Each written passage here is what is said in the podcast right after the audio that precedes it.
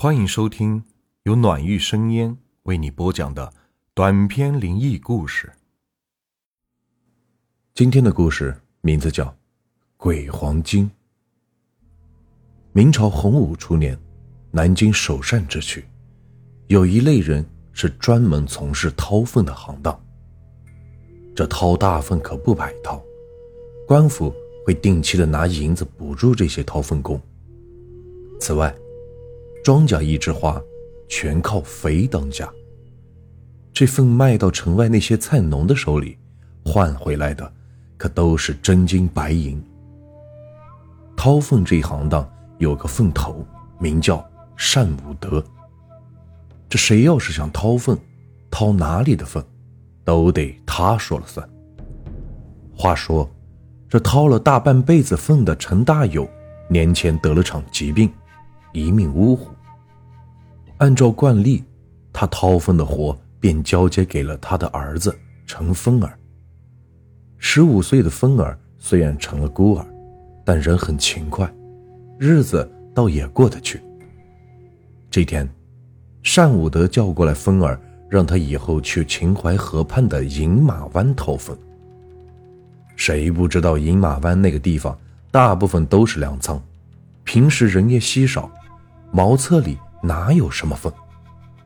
这是单武德明摆着欺负芬儿年幼，可单武德的话谁敢不听？到了饮马湾，芬儿发现仓库旁的茅厕半个月也攒不下一桶粪。这也难怪，把守粮仓的只有几个兵丁，能有多少粪呢？本来官府发的补助银子大半都被单武德截留。以前还能靠着卖些粪便换点碎银子花，现在粪便少，风儿的日子顿时是窘迫了起来。这天，风儿去饮马湾西头五谷一号粮仓外面的茅厕收粪便，令他没有想到的是，茅厕里竟然全是粪便。他把满满一坑的粪便装到粪车上，拉到了城外，卖给了那些菜农。小赚了一笔。晚上躺在床上，凤儿心想：今天五谷一号粮仓的茅厕是怎么了？十天前才清理过的，可今儿个怎么又满了呢？这是怎么回事？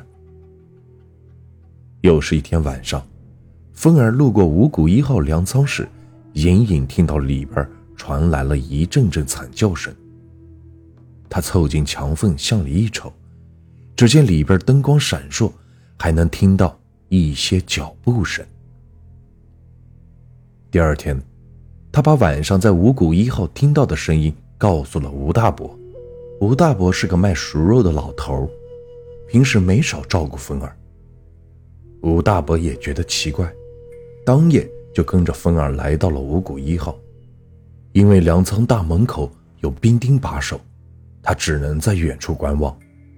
果然如风儿所说，吴老伯也听到了里边传来了犀利的叫声。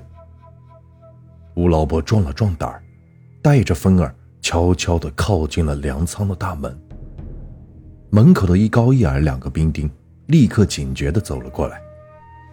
吴老伯小声问：“二位军爷，你们有没有听到惨叫声呢？”“什么惨叫声？还不快滚！”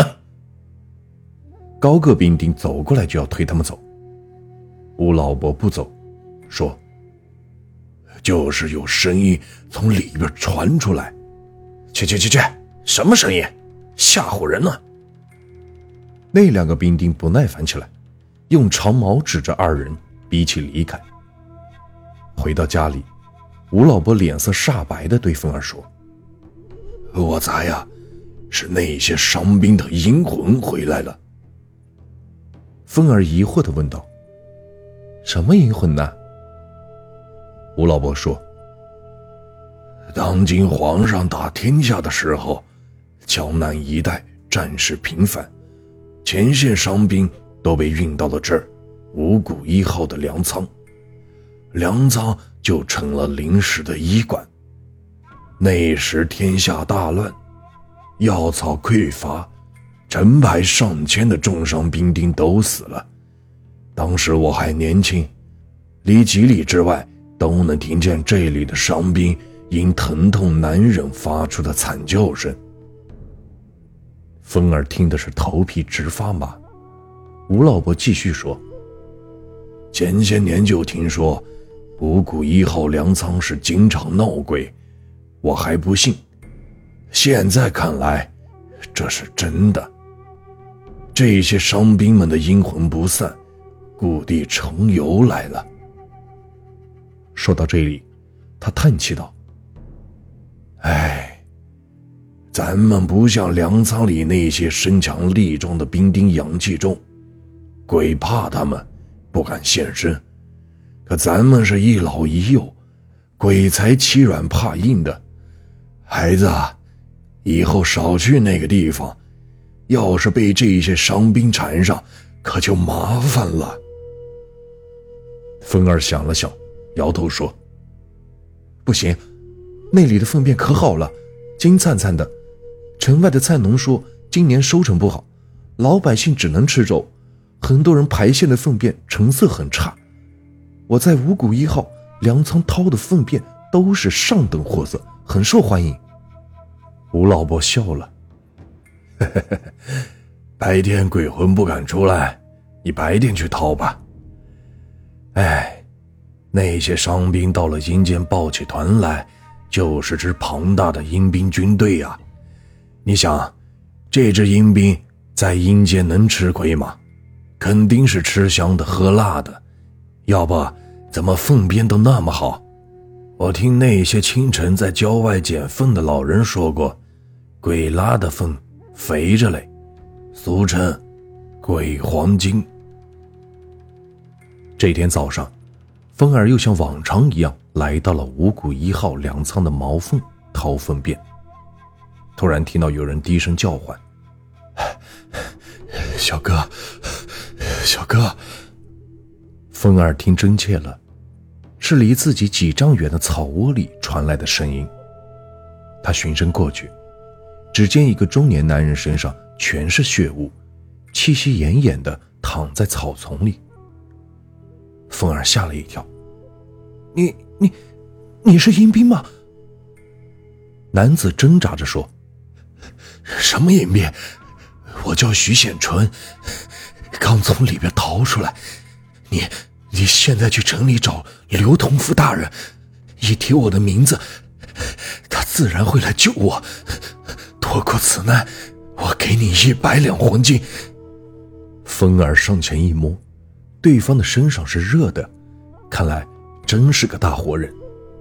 他一想，报个信儿就能挣一百两黄金，这可太好了。刘同福是京城的府尹，风儿一路飞奔，来到了府尹的衙门。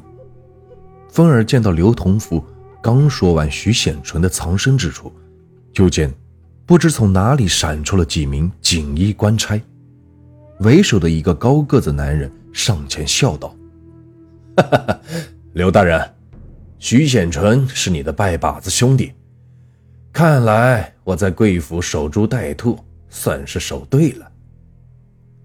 刘同福吓得跪地回道：“于大人，谁不知道你是皇上钦派监察官员的钦差？卑职定当配合您揭发徐显纯的罪行，还望大人不要株连小人。”那个高个子的男子哈哈大笑，一挥手，官差架起风儿，冲向徐显纯。藏身之处而去。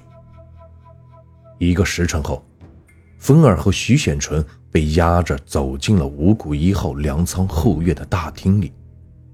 那个于大人在大厅正中的太师椅上坐定后，骂道：“徐显纯呐，你竟然给我们玩起了灯下黑，躲在了我们眼皮子底下，真是高啊！”接着，又指着风儿大声道。还不快招来！你是不是徐浅纯的同党？风儿看着大厅两旁各式各样的刑具，吓得是魂飞魄散。大大人，我我就是个掏粪的。接着，便把事情的来龙去脉说了一遍。这时，一个兵丁上前说道：“大人，他的确是个掏粪工，我见过他来咱们这里掏过粪。”于大人皱着眉对风儿说：“掏粪的嘛，倒不打紧，只是你今天进了这儿，五谷一号粮仓，知道了这里的秘密，便要留在此处给我做事。”风儿心眼灵活，知道这是好事。便磕头拜道：“谢谢谢大人，我愿意为您做事，以后就再也不用掏粪为生了。”这时，外面有人进来禀道：“大人，现在提审那五个人吗？”于大人一拍桌子：“当然审，现在就审。自从几个月前皇上把这个粮仓当成秘密审问贪官的地方后。”这里就热闹的紧啊！你们可知道，这几个家伙都是喝百姓血的贪官污吏。今年大旱，饿殍遍野，他们倒好，克扣赈灾的银子不说，还用这些银子购买山珍海味，整天是醉生梦死。我大明皇帝是吃过苦的，平生最恨贪官，对这些贪官从来不手软。前几天上面又用送粮船给我送来了几十个贪官，我们得赶快审。这时，就见几个兵丁呼呼啦啦的搬来了几个马桶，放在大厅中间。这是干什么呀？风儿小声的问道。